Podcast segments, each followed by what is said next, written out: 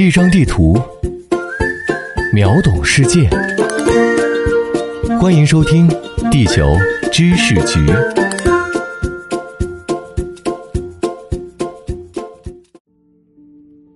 大家好，欢迎收听《地球知识局》，我是零零五号地球观察员长虹。最近很多人都感染了甲流。那么，面对本轮流感疫情，很多人不禁疑惑：今年的甲流为何如此汹涌？这些病例是不是新冠变异毒株带来的呢？事实上，流感病毒在世界上存在已久，人类与之斗争近百年，依然不能完全控制它。至今，全球每年依然有超过十亿人感染。由于流感并没有任何独有的症状，因而，在古代，人们通常将流感归于其他各种疾病。古代文献中记录的疾病也没有专门的流感章节，我们目前只能通过当年记载的各种症状推断流感在古代的流行情况。例如，汉末三国时期的建安大疫席卷整个中原地区，加上连年战争夺走数千万人口的生命。史书中记载，患者感染瘟疫后起病迅速，通常表现为高热，并很快丧失劳动能力，且传染率和死亡率都极高。医圣张仲景在《伤寒论》中记载：“卒然遭邪风之气，应非常之急，患疾祸至，而方振立，其死亡者三分有二，伤寒实居其七。”但张仲景所说的伤寒，指的是中医理论中寒邪侵犯人体导致的疾病。现在看来是多种疾病的统称。至于是否包括至今仍然让人头疼不已的流感，仍有待商榷。一四八五年八月，许多英国人突然出现伴有高烧、咽喉灼热、头痛等症状的怪病，这些患者通常大汗淋漓，因而该病也被称为汗热病。这种疾病通常突然出现，过段时间又会神秘消失，周而复始。此后百年间，汗热病五次袭击英国，造成数万人死亡。但无论是伤寒还是汗热病，单从记录来看，都不能完全与彼时可能出现的其他诸如鼠疫等烈性传染病区分开。直到一五八零年，流感再次袭来，西班牙、意大利等地死亡数十万人。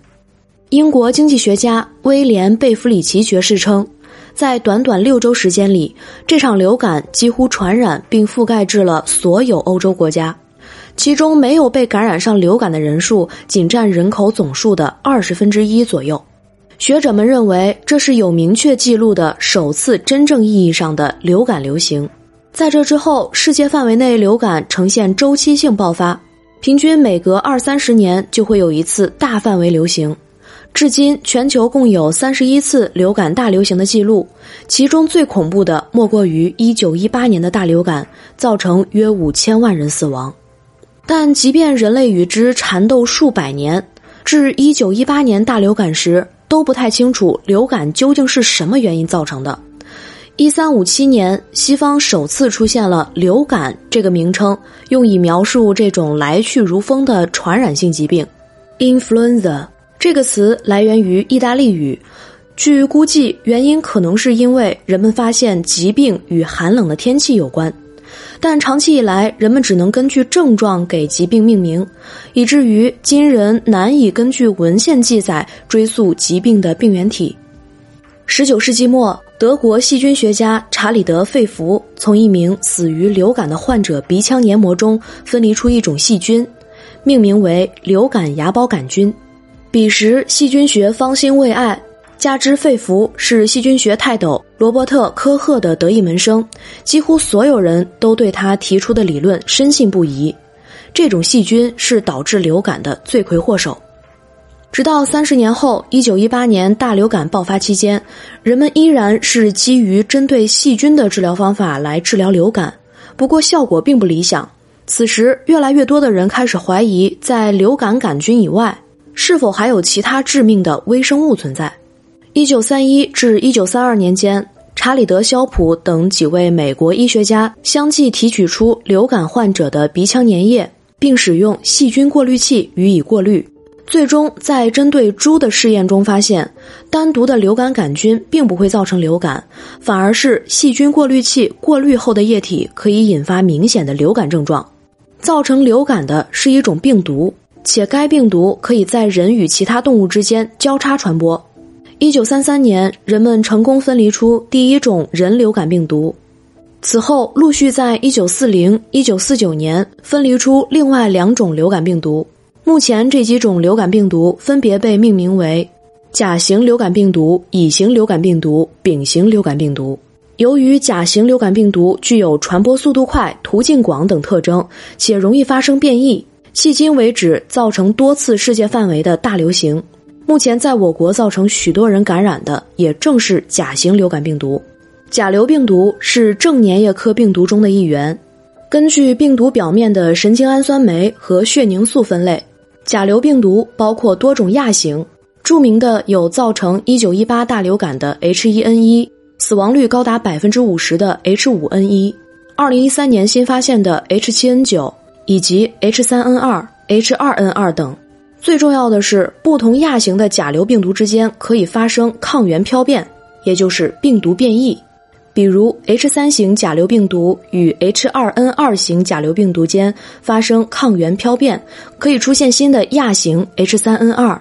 虽然抗原漂变发生概率低，但目前为止，全世界甲流病毒中共发现十六种 HA 以及九种 NA，且每年感染甲流的人数众多，不能排除未来出现新的病毒亚型。甲流病毒通常通过空气传播，感染人体后有十八至七十二小时的潜伏期，而后感染者可能会出现高热、寒战、头痛、全身无力、肌肉和关节疼痛、眼睛发红等症状，以及鼻炎、喉咙痛、干咳等呼吸道症状。成人发热三天左右退烧，病毒在一周后可被人体消灭，但咳嗽等症状可能持续数周。虽然目前认为流感是一种自限性疾病，但其继发的细菌性肺炎对于免疫力低下的人群极其凶险。以往流感致死的患者中有许多都是死于继发性肺炎及其并发症等。